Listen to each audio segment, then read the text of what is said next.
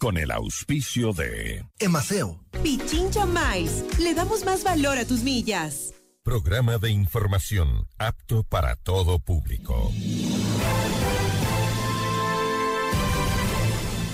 FM Mundo presenta Notimundo al Día con Hernán Higuera, el mejor espacio para iniciar la jornada bien informados, en la búsqueda de la verdad y el contraste de posiciones. Dirección informativa, María Fernanda Zavala. Dirección general, Cristian del Alcázar Ponce. Notimundo al Día. Muy buenos días, bienvenidos todos.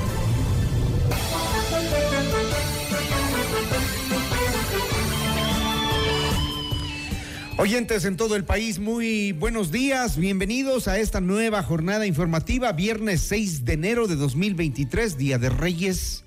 Para algunos, para otros es un día normal y habitual de trabajo, pero en fin, desde aquí, desde esta cabina, los motivamos a que le pongamos buena cara, buena actitud a esta jornada de trabajo.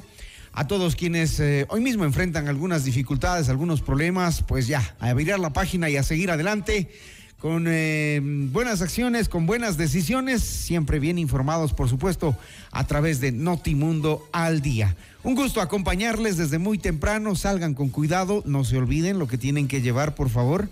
Eh, si tiene algo pendiente y se está olvidando, regrese a casa con tranquilidad, tome las cosas y salga a tiempo. Es una mañana bastante fría, abríguese también. Recuerde que hoy es viernes, no circulan los autos cuya placa termina en cero y en 9. Evítese problemas. En nuestras entrevistas de hoy nos van a acompañar Verónica Carrillo, candidata a concejal de Quito por la Izquierda Democrática Lista 12, y Estefanía Grunauer, candidata a concejal de Quito Juntos por la Gente Lista 18. Vamos a hablar de sus propuestas para los problemas urgentes de la ciudad. Recuerden que ustedes pueden interactuar a través del 098-999-9819. Nos encuentra en todas nuestras redes sociales como arroba notimundoes. Bienvenidos, buenos días. Aquí comenzamos. Portada informativa. Los titulares más destacados para comenzar el día.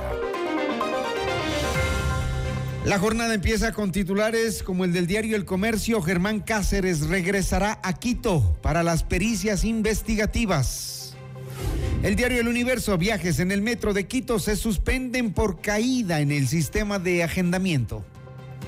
El portal Primicias Asamblea reforma el sistema carcelario y crea sanciones para los detenidos. El diario Expreso dice el presidente Lazo cayó de sorpresa en el hospital Monte Sinaí. Diario El Telégrafo, según el gobierno, la economía del Ecuador creció en todos los sectores en el 2022. Y en Notimundo le traemos las siguientes eh, noticias. Comisión Nacional Anticorrupción. La Fiscalía debe iniciar una investigación ante supuestas narcocampañas. El presidente de la Corte Nacional de Justicia, Iván Saquicela, dice que hay una conducta permanente y sistemática de participación ciudadana para no nombrar al máximo representante de la judicatura. El abastecimiento de medicinas en el IES no se ha solucionado, según el presidente de la Alianza Nacional por la Salud. El ministro Juan Zapata anuncia que si Fiscalía determina que hay más policías involucrados en el caso Bernal, pondrá una acusación particular. Y el acuerdo comercial con China, 99% de las exportaciones ecuatorianas ingresarán con preferencias al país asiático. Las noticias al instante, los hechos contados tal y como son de lo que sucede ahora. El próximo 9 de enero, el exteniente de policía Germán Cáceres, principal sospechoso de asesinar a su esposa María Belén Bernal, deberá acudir a la unidad de atención en peritaje integral de la Fiscalía de Pichincha, ubicada en la calle Vicente Ramón Roca, en el norte de Quito. La Fiscalía convocó a Cáceres a las 10.30 del 9 de enero del 2023 para realizar la pericia de entorno social, familiar y laboral. Además, ese mismo día a las 14 horas está previsto que un perito le realice al sospechoso una pericia de valoración psicológica y de personalidad. Ayer se conoció que la Fiscalía solicitó al Servicio Nacional de Atención Integral a Privados de la Libertad SNAI y a la dirección de la cárcel de La Roca que Cáceres sea trasladado desde ese centro carcelario hasta la capital para la realización de esas diligencias investigativas. Se dispone al SNAI y a la cárcel de La Roca que, guardando las seguridades del caso, traslade al procesado Germán Cáceres el día y hora señalado para esas pericias el 9 de enero próximo. En Notimundo, la carta Juan Zapata, ministro del Interior, aseguró que los resultados de la investigación de la Fiscalía son claves para determinar si más policías estarían involucrados en el femicidio de María Belén Bernal. De ser el caso, Zapata prometió sanciones y todo el peso de la ley. Si la Fiscalía, cuando termine el procedimiento eh, y la investigación, no, no demos nombres, cualquier policía que esté involucrado a más de Cáceres tendrá todo el rigor y la fuerza de la institución. Yo soy el primero, no solamente pedirle en que salga de la institución, sino pondré una acusación particular como ministro. Eso tenga usted absolutamente claro. Pero esperemos que la Fiscalía haga su trabajo, por favor. Eso es lo único que les pido. En el caso del tema administrativo de la Escuela de Cadetes, le vuelvo a insistir, ocho de los doce fueron dados de baja y uno está en revisión que puede ser, yo no me quiero adelantar porque soy muy respetuoso de la norma y de los informes judiciales. El uno está en revisión puede ser que esa decisión primaria se revea que es una posibilidad mía. Por lo tanto, ahí considero que se actuó ah, con absoluta y legítima justicia porque no observaron lo que deberían haber observado. Además, eh, la Policía Nacional y el Ministerio del Interior aseguran que entregarán detalles de lo que fue el operativo que se montó por parte de fuerzas del orden de Ecuador y de Colombia para la captura de Germán Cáceres, principal sospechoso en el caso Bernal si nosotros no hubiéramos actuado de manera honesta, como siempre lo hemos hecho, Cáceres no estaría aquí. El mejor ejemplo de que llegó y, ha sido entregado por manos de la policía, con un trabajo de la policía y un bloque de búsqueda en Colombia, que coordinó todo. El señor comandante general el día viernes va a dar una rueda de prensa de todo el operativo Cáceres, de todo el bloque de búsqueda en Colombia, y ahí quedará claro. Si la policía no hubiera sido la interesada en que regrese y de cara a la justicia, esto no se hubiera dado. Que eso quede absolutamente claro. Las seis de la mañana con ocho minutos y vamos a temas legislativos. Finalmente se aprobó la ley de seguridad integral. Las reformas legales sobre seguridad finalmente lograron salir de la Asamblea. Los legisladores aprobaron en segundo debate la llamada ley de seguridad integral tras casi un año de trámite. Las reformas tomaron relevancia dada la crisis de inseguridad que vive el país y desde el gobierno se posicionó el discurso de que esta nueva ley era necesaria para poder hacer frente a las bandas narcodelictivas.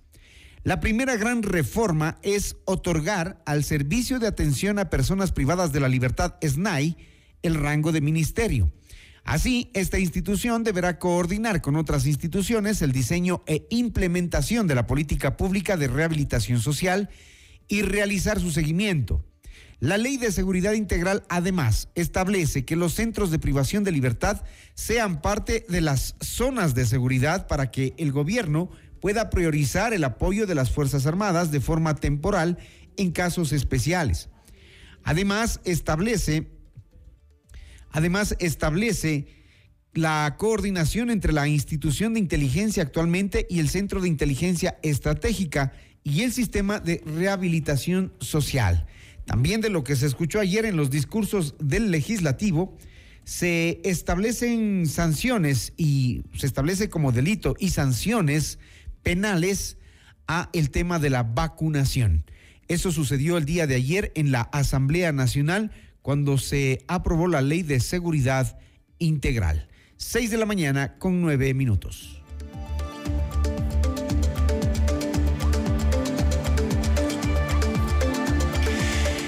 Más información para ustedes, amables oyentes. El asambleísta y presidente de la Comisión de Fiscalización, Fernando Villavicencio, anunció que desde el Frente Parlamentario Anticorrupción presentarán el día de hoy en la Fiscalía un informe que contiene nombres de los candidatos para las elecciones seccionales que estarían vinculados con el narcotráfico.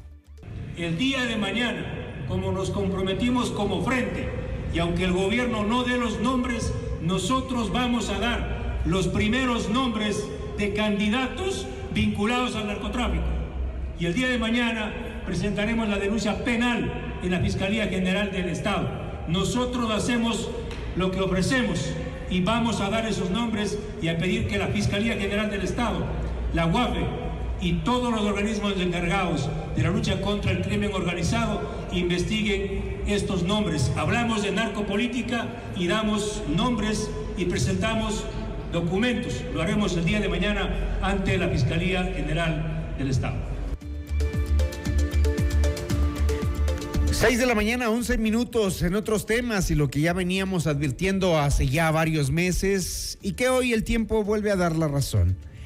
El Metro de Quito, el Metro de Quito suspendió temporalmente los viajes guiados debido a fallas en las plataformas digitales de este sistema de transporte.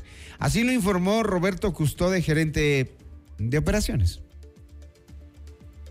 La suspensión temporal de esta, del movimiento de trenes con eh, ciudadanos se debe a un problema que hemos detectado en las plataformas informáticas, donde hemos estado trabajando durante toda la noche para tratar de encontrar dónde estaba la falla. Pero eh, el tema eh, ocurre al tratar de transferir los códigos QR generados para que puedan ser leídos por los sistemas de validación en las estaciones y esto eh, nos ha obligado a tener que suspender eh, los accesos a los trenes al no tener un sistema que nos permita controlar el número de personas que pueden acceder. En esta segunda fase eh, tenemos que tener un número controlado de personas dentro de los trenes para evitar poner en riesgo precisamente a la ciudadanía y por tanto lo que hemos tenido que hacer es, es, suspender por un periodo de 48 horas aproximadamente hasta poder encontrar y solucionar el problema. Las 6 con 12, esto es Notimundo al día, siempre bien informados. Riguroso, preciso, frontal y sin filtros. Jorge Ortiz en Decisión Ecuador 2023. Gran estreno hoy, viernes 6 de enero a las 8 de la mañana por FM Mundo 98.1 en Quito y FM Mundo Live. Tu marca se puede potenciar de manera extraordinaria. Tu empresa merece la mejor comunicación 360 en radio tradicional, video y plataformas digitales. Anuncia en FM Mundo y recibe asesoría con planes estratégicos a tu medida. Escríbenos al WhatsApp de ventas 099-003-8000 o a ventas arroba fmmundo.com. Actívate y reactívate con FM Mundo. Que este sea un gran día ya regresa Hernán Higuera con el primer informativo de la radio, Notimundo al Día. Decisión Ecuador 2023. Este viernes a las 8 horas, solo por FM Mundo 98.1. Inicio del espacio publicitario. Le faltan cinco minutos. Trae los fósforos para quemarle al viejo. Que se vaya lo malo y venga lo bueno. Lo malo es que después de quemar al año viejo, la ciudad queda llenita de basura porque hay vecinos que no limpian. Lo bueno es que este año empezamos una nueva tradición. Limpiar la calle después de quemar el viejo. ¡Ay, qué buena tradición! Si queremos un buen año, hay que empezar haciendo las cosas bien. ¡Feliz año nuevo, vecino! ¡Feliz año!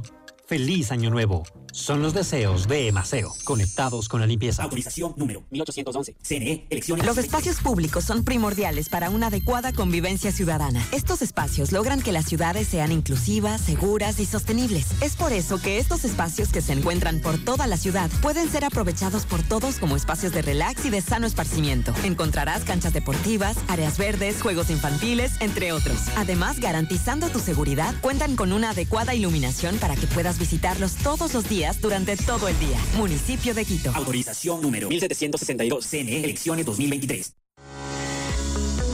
100% de suites vendidas. Aprovecha las últimas unidades e invierte en los fabulosos departamentos y oficinas disponibles en Ayan Beyond the Stars Baile Park. No pierdas la gran oportunidad de ser parte del mejor proyecto inmobiliario de Quito, en donde disfrutarás de una vida llena de servicios y confort. Departamentos listos para entrega mediados de 2023. Visítanos hoy en República del Salvador y Moscú. Comunícate al 098 854 6364 o ingresa en iambeyondthestars.com. Vive tus sueños a otro nivel.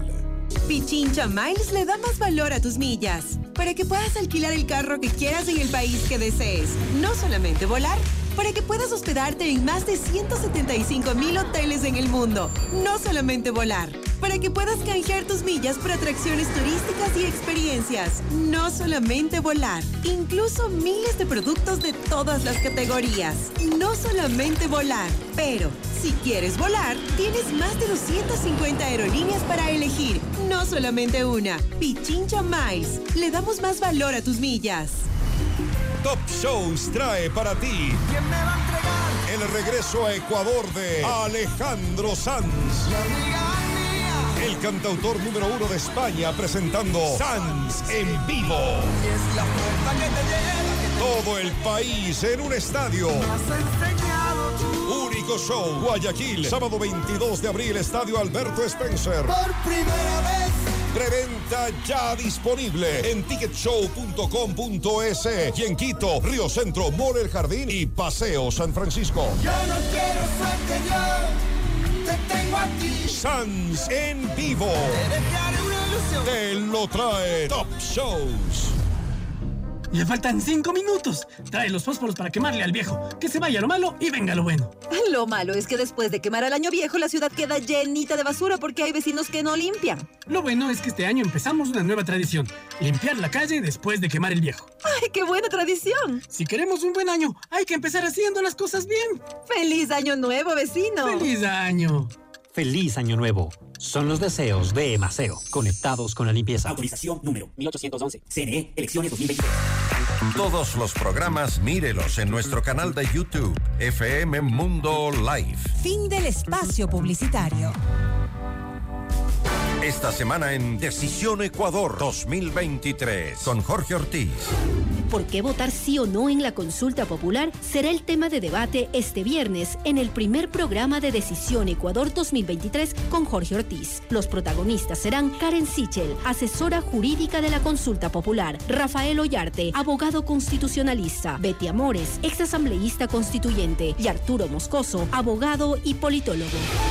Decisión Ecuador 2023 con Jorge Ortiz. Viernes 8 horas, reprise sábado 12 horas y domingo 10 horas. Un programa especial de Notimundo y FM Mundo, la radio de las noticias. Muy buenos días. Gracias por preferirnos. Seguimos en Notimundo al Día. Los hechos contados tal y como son. Con Hernán Higuera. Entrevista al Día. Con Hernán Higuera. Las 6 de la mañana con 18 minutos eh, desde el martes que iniciamos el año y que iniciamos esta semana, eh, les hemos venido proponiendo a ustedes, amables oyentes, estas entrevistas con los candidatos a concejales en este espacio. Hoy precisamente eh, Notimundo empieza un espacio con Jorge Ortiz para entrevistar a los candidatos a la alcaldía y en los diferentes noticieros venimos proponiendo que los candidatos se presenten, muestren sus propuestas, sus planes de trabajo. Y hoy es el eh, turno para Estefanía Grunauer. Ella es eh, candidata a concejal de Quito Juntos por la Gente, lista 18. Uno de los temas que más preocupa a los quiteños es el desempleo y el 44% de las personas tienen un trabajo adecuado. Antes de hacerle la primera pregunta, eh, Debo decir que eh, Estefanía Grunauer es abogada, tiene una maestría en Derecho Penal, tiene una especialización en políticas públicas, fue directora, fue funcionaria pública, directora de la Agencia Metropolitana de Control y trabajó también como asesora de la Corte Nacional de Justicia. Actualmente tiene 38 años de edad. Estefanía, buenos días, bienvenida. Buenos días, Hernán. Buenos días a todas las personas que nos escuchan. Muchísimas gracias por la invitación. Estamos aquí para proponer, para dar nuestras propuestas. Usted ya fue funcionaria pública y de todos los candidatos que han pasado hasta hoy por aquí, eh, dan cuenta de que mm, la administración municipal es un caos, de que es un desorden, de que nadie sabe ahí cómo ordenar las cosas. ¿Cuán verdad es cierto? En la agencia de control, por ejemplo. Bueno, Hernán, yo creo que primero tenemos que decir que eh, el haber sido funcionaria pública y sobre todo haber estado en una administración municipal y haber manejado la Agencia Metropolitana de Control nos da un tema de experiencia.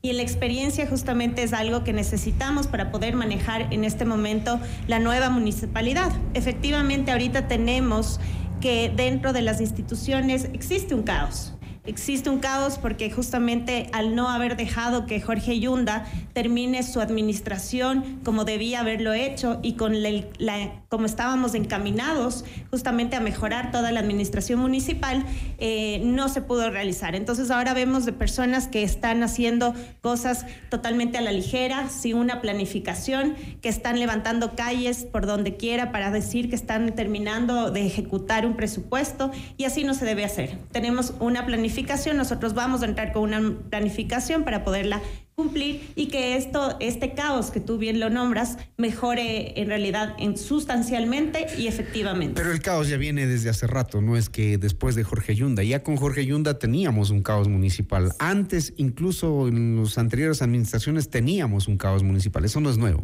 Yo creo que eh, no, más que caos es una falta, como digo, de planificación y que tenemos que mejorar eh, bastantes cosas. Dentro de eso está justamente una de las atribuciones que yo tengo y competencias que tendríamos como concejales, que es de legislar y fiscalizar. Y fiscalizar. Y me imagino que ustedes van a fiscalizar eh, no solo esta administración, sino la anterior. O, nos tenemos que olvidar de todo lo que pasó en la anterior? No, no, yo creo que es muy importante eh, venir desde el comienzo. Por ejemplo, tenemos algo muy especial que tenemos que fiscalizarlo y que estamos hablando mucho ahorita, que es el metro, que ha sido ya más de tres veces eh, justamente ya eh, hasta abierta las puertas, inaugurado tres veces por diferentes alcaldes y eso me parece a mí que no tiene una razón de ser y que tenemos que fiscalizar y tenemos que ver, respetando la seguridad jurídica, eh, ver qué es lo que ha pasado y por qué, mire, justamente ayer iban a abrir las puertas y ahora vemos que separa el, el, sistema durante 48 horas. No tenemos un sistema de recaudo, no tenemos un plan de, de, seguridad, un plan de contingencia. Vemos también que ya existió personas que se subieron a las rieles y que estamos realmente eh, un tema que no se podía haber abierto las puertas si no teníamos todo completo. Y Estefanía Grunauer está apoyando la candidatura de eh, Jorge Yunda para la alcaldía. Claro, por supuesto, yo soy parte, parte de los concejales de Juntos por la Gente, que forman un movimiento, que es el Movimiento 18 Pachacutic, y tenemos dos partidos políticos, que es el PID, eh, con el número 4 y 35 que es Mover. ¿Cómo vamos a, tomar los ciudadanos una decisión cuando hay cosas por aclarar todavía en la administración de Jorge Yunda? Temas administrativos, el tema de, de las de, las pruebas compradas, por ejemplo, eso quedó como en el aire, ¿no? ¿Tenemos que olvidarnos de eso, Estefanía? Hernán, yo creo que eso está ventilándose en la justicia eh, normal, en la justicia ordinaria. Lo del hijo del exalcalde nunca se aclaró, quedó ahí en el aire. Bueno, eso yo creo vuelvo y, repito, eso está dentro de la justicia ordinaria. Sin embargo, no tenemos ningún resultado, no tenemos ninguna sentencia. La única sentencia lastimosa que hubo, ilegal y legítima, ha sido la del Tribunal Contencioso Electoral, que ahora está parada y eso hay que respetar. Como digo, la seguridad jurídica está totalmente parada porque el mismo presidente del Pleno del Tribunal Contencioso Electoral envió a la Fiscalía para que revise de dónde vino esta sentencia. Entonces es importante aclarar a toda la ciudadanía que Jorge Yunda tiene sus derechos políticos, que Jorge Yunda está en la papeleta y que justamente nosotros estamos apoyándolo como concejales, principalmente yo como concejal del norte. ¿Y qué hacemos con esos temas que quedaron flotando? Por ejemplo, lo del hijo del señor Yunda no ha regresado al país, eh, la forma como se manejaban los contratos, la forma como se hacían algunos eventos artísticos y todo ese tipo de cosas están en, documentos, eh, me imagino que están judicializados, están investigando, pero llegar a una candidatura eh, y que exista una lista de concejales que respalden este tipo de situaciones, ¿cómo van a fiscalizar cuando les toque si es que son electos? Bueno, la fiscalización se da dentro del municipio, ¿no? estos temas se están ventilando, como digo, de la, en la forma ordinaria, en la, en la justicia ordinaria. Sin embargo, no tenemos nada en firme, o sea, no, no podemos decir todo esto queda todavía en un, perdón que lo diga así, un bla bla de las personas, pero no existe una sentencia que diga efectivamente el hijo de Jorge Exactamente, no hay acción judicial. Exacto, no existe nada, entonces todo queda quizás hasta, hasta que no se demuestre lo contrario, ellos son totalmente libres, inocentes y lo único que se trata es de mancillar ese nombre para que justamente como estamos liderando las eh, encuestas, no se llegue al objetivo final, que es representar bien a la ciudadanía, porque él representa al pueblo, Hernán. En sus propuestas de trabajo, en su plan de trabajo que lo he leído, dice usted que les preocupa mucho el tema del desempleo, la salud y la infraestructura municipal. Sí. Bueno, ¿Cuál sería la prioridad? Eh, bueno, en este momento nosotros creemos que el desempleo es muy importante porque eso es totalmente transversal a que haya inseguridad, a que haya la falta de educación, a que haya falta de, la infraestructura como tal de la ciudadanía. Entonces creemos que sí es importante y eso sí lo puedo hacer como, como concejal, una reforma y unas propuestas para que exista y nosotros podemos ser como un ente gubernamental municipal que somos grande, podemos incrementar eh, el empleo. Entonces tenemos básicamente dos propuestas grandes que nosotros queremos hacer, que la una es la bolsa de empleo, porque hemos ya caminado bastante dentro del territorio. ¿En qué consiste? Sí. En, dentro del territorio hemos caminado bastante y vemos que los jóvenes, por ejemplo, de 18 a 22, 23 años, no consiguen trabajo porque les piden experiencia. Y recién salen, recién salen de, de, la universidad o están en la universidad y no pueden justamente trabajar porque dicen, a ver, juventud y experiencia. En cambio, tenemos a los, las personas de 50 a 65 años que perdieron sus trabajos en pandemia, la mayoría mujeres. ¿Y entonces qué propone para generar empleo? Es la, justamente ¿Qué vamos a hacer? ¿Una ordenanza? Una, ¿qué? ¿Que diga qué? Una ordenanza en la cual el municipio contrata mucho. El municipio tiene mucho eh, presupuesto.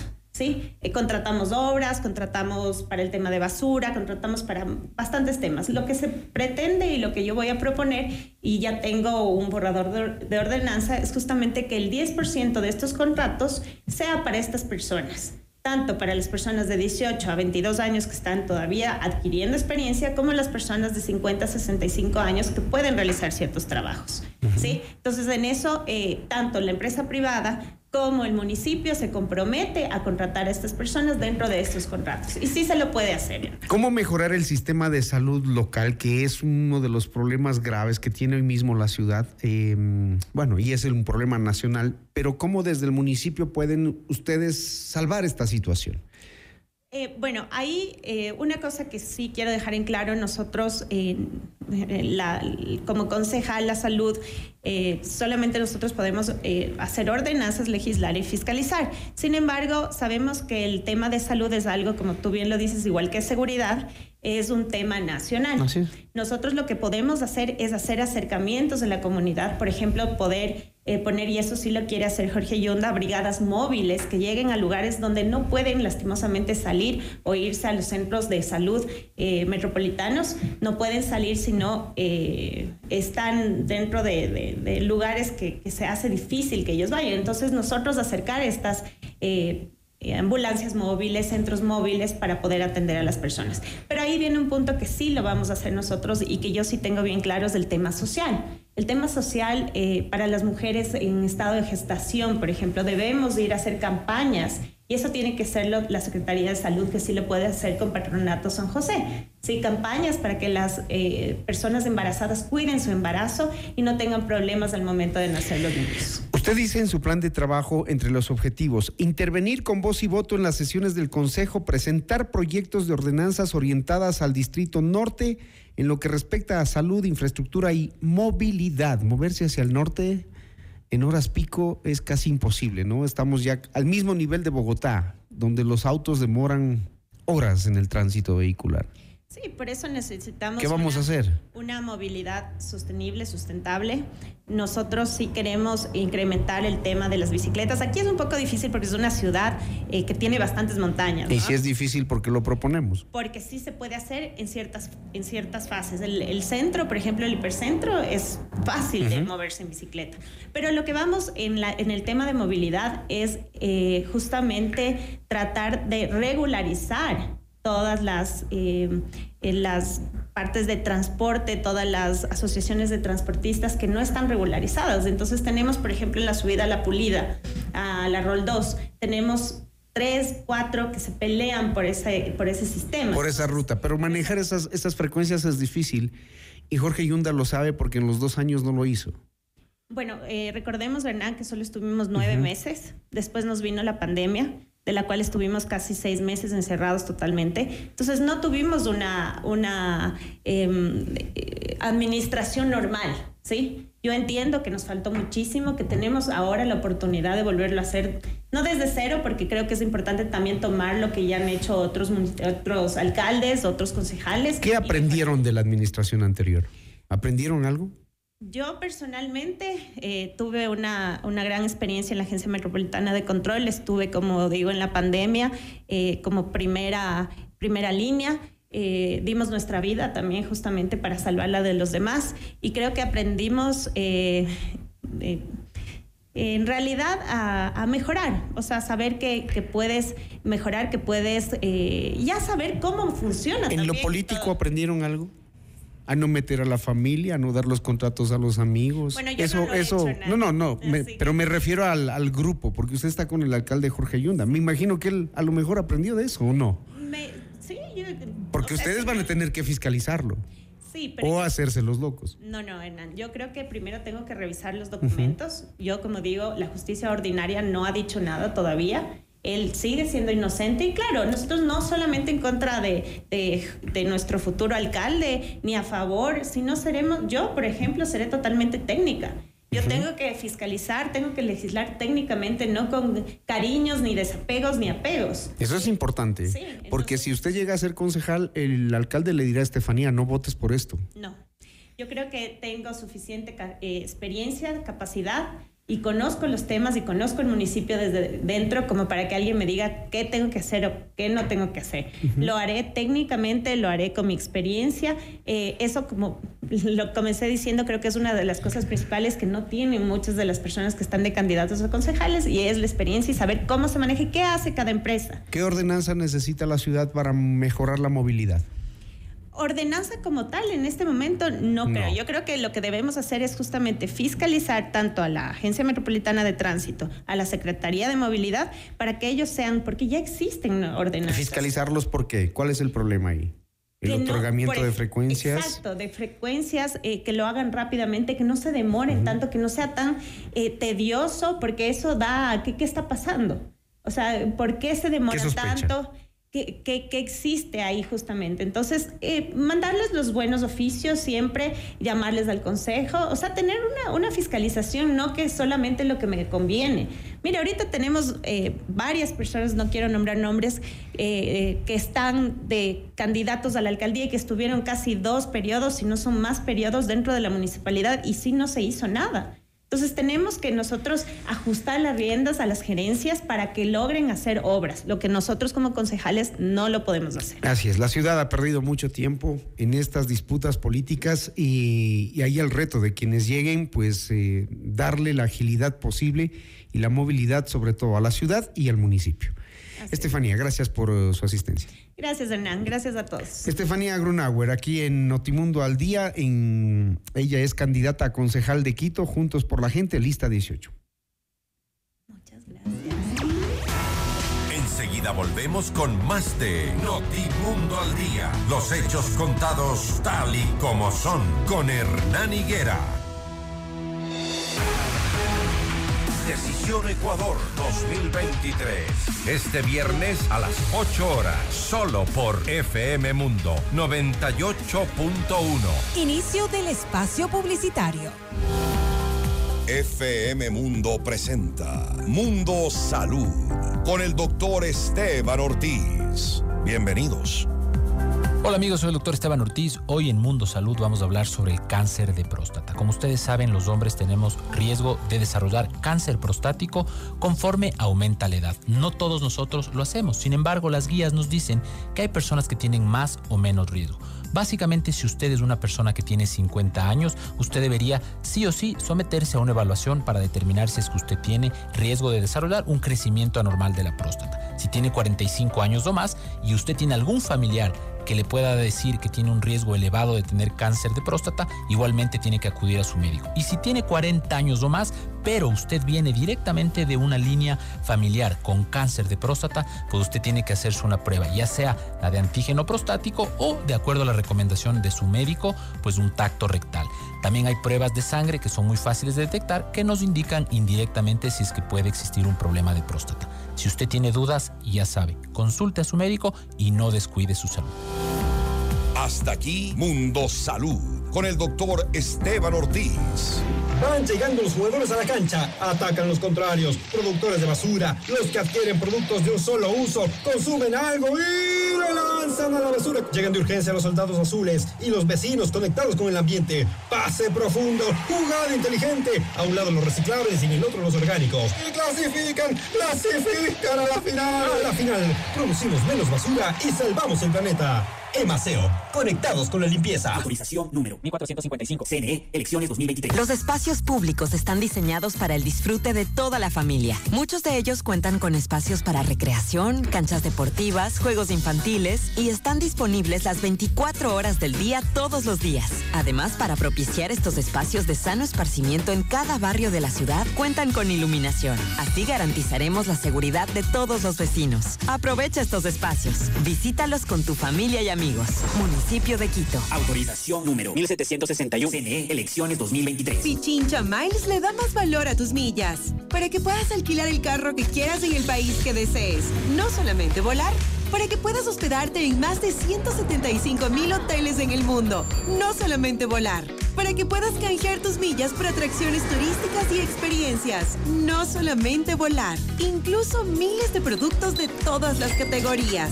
No solamente volar, pero si quieres volar, tienes más de 250 aerolíneas para elegir. No solamente una. Pichincha Miles. Le damos más valor a tus millas. Hoy yo quiero vivir, decorar.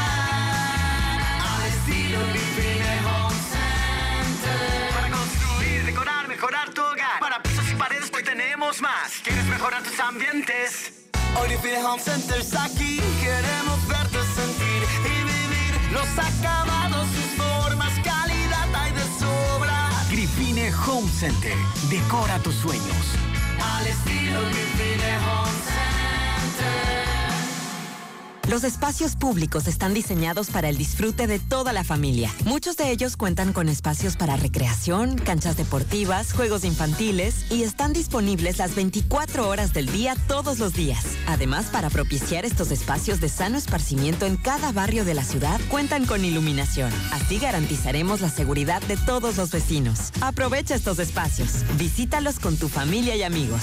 Municipio de Quito. Autorización número 1761. CNE, elecciones 2023. Este 2023 con Eta Fashion, tú y tu familia empiezan con moda. Aprovecha por tiempo limitado las mejores rebajas con descuentos del 30 y 50%. Además de precios especiales desde 5,99. Recuerda que si tu compra la realizas con tu crédito Directo Planeta, recibes 10% de descuento adicional y la empiezas a pagar desde marzo. Te esperamos en las rebajas de Eta Fashion. Promoción válida mercadería seleccionada. Aplican condiciones. Van llegando los jugadores a la cancha, atacan los contrarios, productores de basura, los que adquieren productos de un solo uso, consumen algo y lanzan a la basura. Llegan de urgencia los soldados azules y los vecinos conectados con el ambiente. Pase profundo, jugada inteligente. A un lado los reciclables y en el otro los orgánicos. Y clasifican, clasifican a la final. A la final, producimos menos basura y salvamos el planeta. Emaseo, conectados con la limpieza. Autorización número 1455. CNE, elecciones 2023. En vivo, lo mejor de nuestra programación desde tu teléfono móvil. Descarga nuestra increíble app FM Mundo 98.1. Fin de la publicidad.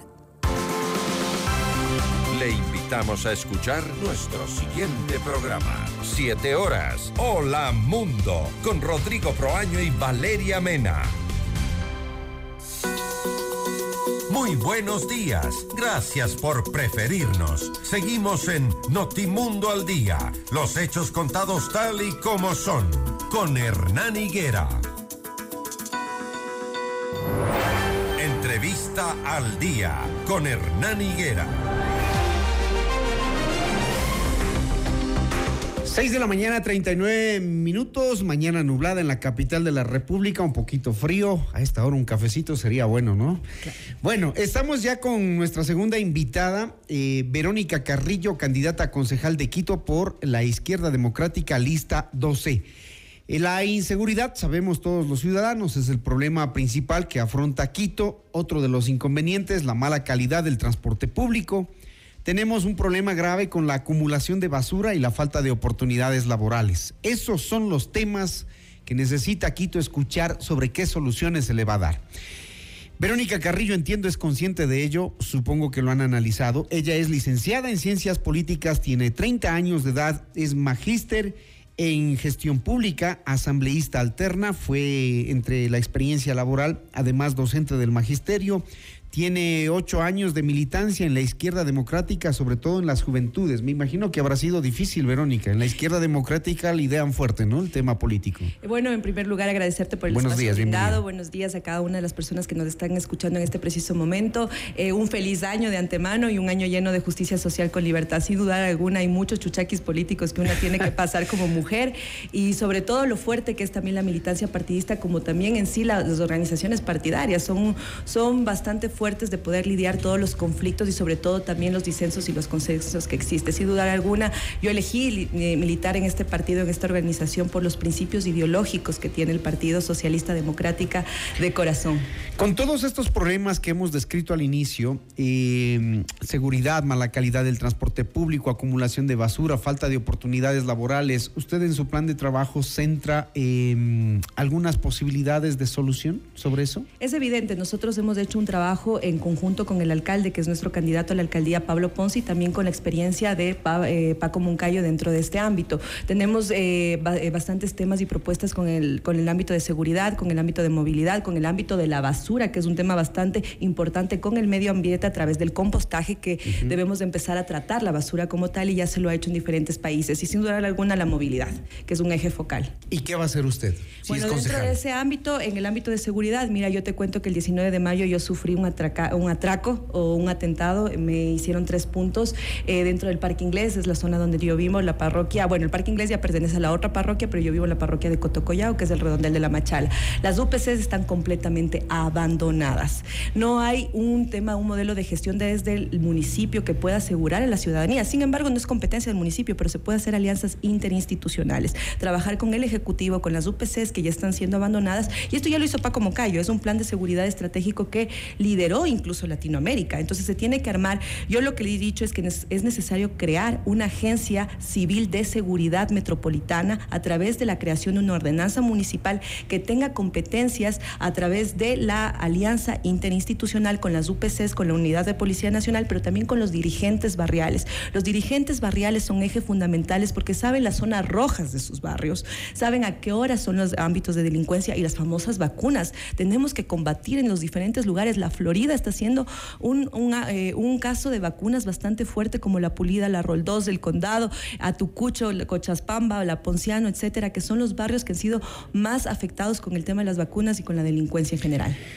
A las autoridades todos los días se les menciona en los medios de comunicación los problemas que tienen en tema de seguridad, pero parecería que mm, muy poco quieren o pueden hacer, sabiendo que la ciudadanía todos los años paga una tasa de seguridad.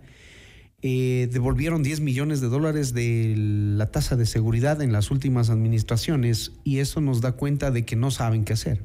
Es evidente, mira, yo he estado viendo últimamente, bueno, el anterior año que fue un año bastante doloroso para la ciudadanía, eh, con el caso de María Belén Bernal, que sigue siendo un caso latente donde la institución que pretende cuidarnos, que pretende darnos seguridad, tiene, un, tiene, tiene que ver con el, con el caso de una fuga de un femicida. Entonces te, te das cuenta que ni siquiera la institución tiene un protocolo o una escuela, una academia de derechos humanos básicos que puedan seguir para defender a la ciudadanía en particular. Hay que hacer una fiscalización, es evidente. Mira, yo me he enterado que en tres meses están empezando a graduar policías. Eso tiene que ir a la Comisión de Seguridad dentro de la Asamblea, porque en tres meses un policía graduado para ir a, a atacar el orden o dar seguridad a la ciudadanía no va a poder dar porque necesita también un mínimo de dos a tres años de preparación para ser policía. Eso es un tema de fiscalización dentro de la Asamblea Nacional como primer poder del Estado. Sé que en este caso lidera era uno de nuestra, de, de la izquierda democrática, que es Ramiro Narváez, eh, el tema de seguridad y que lo está haciendo evidente en, esto, en, en particular acerca de la seguridad. Y desde el municipio, ¿qué se puede hacer? Porque, claro, ahí se ve que hay un desorden, se ve que no hay, digamos, la solvencia, la rapidez, la inmediatez con las que se requiere que la gente tenga seguridad en las calles. Yo creo que ya no podemos eh, dejar de mirar a lo que pasa en la ciudadanía, a lo que pasa en la seguridad. Yo vuelvo y repito que es necesario crear una agencia o un centro de capacitación de agentes civiles de seguridad y desarrollo que lo que pretende es que los agentes metropolitanos de tránsito también tengan esta, eh, esta aclaración, esta capacitación previa. No es posible que te roben en la cara de los agentes metropolitanos de tránsito y digan, no es, no es de mi competencia. O sea, somos ciudadanos y somos ciudadanas de aquí. Tenemos que colaborar y trabajar eh, en equipo, si no, no vamos a poder lidiar con usted? el tema de la inseguridad. ¿Qué opina usted del control en el tema de movilidad, del control que hace la Agencia Metropolitana de Tránsito? Bueno, la verdad. ¿Cuál es su visión? eh, la verdad, yo creo que es, una, es un control un poco mediocre, por llamarlo así. Se necesita un tema ya mucho más fuerte. y ¿Por qué mediocre? Porque no se puede hacer lo mismo que hace el semáforo. O sea, mandas a los agentes metropolitanos de tránsito a que ¿Eso hagan el rojo y el verde. Yo lo he visto. O dígame a alguien o no- que no lo haya visto. Yo lo he visto. Más allá del trabajo, creo que también es un trabajo de planificación y estrategia que tiene el municipio en competencia acerca de lo que hacen los agentes metropolitanos. No es toda la culpa de ellos, porque deben de tener un plan estratégico atrás del municipio que es necesario fiscalizarlo. O sea, resulta que las horas pico es donde más se necesita eh, que haya movilidad e incluso utilizar las vías paralelas que son las del metro, que son las del trole, las, las del Ecovía, la del Santa María, para desde ahí poder disminuir el tráfico de Quito. ¿Y qué propondría hacer usted para regular esto que Bueno, es que un tema complejo desde el ámbito de concejalía, porque la concejalía legisla y fiscaliza, como ya lo vimos. eh, Pero sí se en puede anterior. fiscalizar Se puede pues. fiscalizar en diferentes Claro. ámbitos, pero ¿qué es lo que necesita Quito en este preciso momento? Bueno, la administración a- a anterior y la que sigue siendo actual y la que va a dejar de serlo, eh, fue un tanto incluso irresponsable no dejar ya previsto hasta los pasajes del metro de Quito. Entonces, ¿qué se necesita hacer? Aquí es poner columna vertebral al metro de Quito, empezar a utilizar a las líneas eh, de los buses para lados periféricos o barrios históricos que tiene Quito. No puede ser que en lugares como la Roldós o la Pulida no haya buses. Entonces, ahí vamos a empezar a decon- eh, eh, perdón, de, o sea, como que a bajar el tráfico y minimizar el tráfico dentro de algunas zonas de Quito. Eso no quiere decir que sea la respuesta final, pero sin embargo va a haber un plan de gestión. Ahora, movilidad alternativa, la bicicleta. Se necesita también hacer un estudio previo y estadístico de qué, cómo han servido las vías que ya están para el ciclo, eh, para la, Pues para han servido, paseo. ¿usted cree que han servido?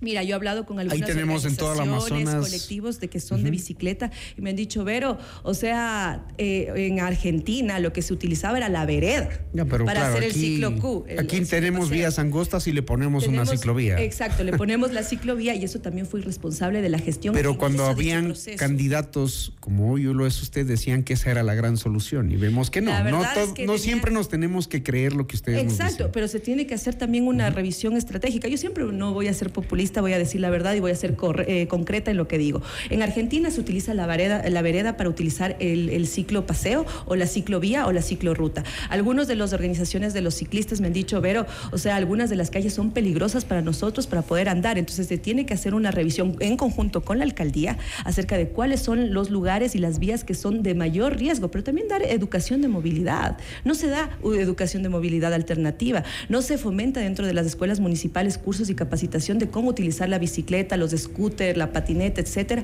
para hacer uso de esos medios. Rápidamente, veo en el plan de trabajo que propone Verónica Carrillo el tema de fiscalización de precios en acceso a la salud ginecológica. Veo tema de sexualidad y reproductiva. Esto me imagino en establecimientos municipales se podrá, se podrá hacer algo. Eh, pero me llama mucho la atención el tema de género. Usted dice eh, ser una defensora del tema de género y le preocupa, le preocupa mucho lo que está pasando dentro de las unidades de transporte, que en algún rato se hizo una campaña, pero quedó ahí. Exactamente, bueno, yo soy una activista feminista, además, eh, dentro de este ámbito vamos a trabajar en protocolos de acción, creo que es importante que cada parada de metro, cada parada de trole, de Santa María o de Covía tengan los puntos naranjas o los puntos donde una pueda preguntar acerca de cuáles son lo- la medida para poder denunciar la agresión o las violaciones que existen. Estamos un botón de pánico dentro de los buses para la denuncia. Imagínate, yo fui docente del magisterio y una niña de 10 años me venía y me decía, profe, me alzaron la falda en el bus y no entendía qué pasaba acerca de su violencia. Es necesario empezar a contrarrestar la violencia en los espacios públicos porque te están vulnerando un derecho que está ahí en la Constitución de la República, el caminar libremente sobre las calles. El INEC nos dice que 7 de cada 10 mujeres son violentadas. Yo creo que 10 de cada 10 mujeres, niñas y adolescentes hemos sido violentadas aquí en el Ecuador y con un año doloroso que pasó el anterior con 272 femicidios. Una de las provincias con mayor índice es Pichincha. ¿Qué se ha hecho respecto a, hechos, eh, a eso? Se necesita fiscalizar los planes y los protocolos de acción que ha tenido el municipio sobre el tema de enfoque de género. Capacitación de funcionarios en enfoque de género. Todos los funcionarios tienen que saber qué enfoque de género. No podemos ser más cómplices. Digamos que ahí hay un gran trabajo interinstitucional porque ya digamos que se detiene al agresor, pero la justicia al final nos deja frustrados como siempre. Imagínate, y otra cosa, el botón 135 que es el botón de pánico deberían revisarlo si es que esa es su propuesta porque yo lo tengo y no funciona. No funciona, exactamente eso te lo iba a decir. Es como, es como cuando dices llámale a la tía Poli, en las casas tampoco funciona, pero es parte del, del institución. Entonces propongamos cosas que son reales. No, el botón de pánico tiene que ser con un botón y con una app que tenga el municipio y que sea responsable. O sea, no te voy a decir anda y llámale a la tía Poli que no sirve y que no funciona sin una respuesta inmediata. Como feminista te voy a decir, se necesita hacer algo institucional, pero que sirva a corto, mediano y largo plazo. Gracias, Verónica. Verónica Carrillo, ustedes la han escuchado, candidata a concejal de Quito por la Izquierda Democrática, listas 12. Muchísimas gracias a ti, agradecerte por el espacio brindado y un fuerte abrazo a cada una de las personas que nos escuchan. 650, esto es Notimundo al día, siempre bien informados. Notimundo al día, con Hernán Higuera, el mejor espacio para iniciar la jornada bien informados.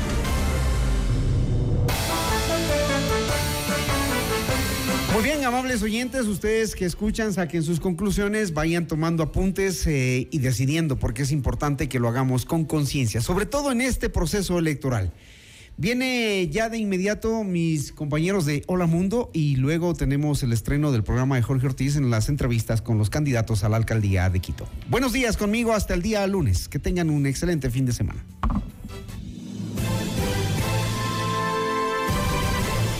FM Mundo presentó Notimundo al Día, el mejor espacio para iniciar la jornada bien informados.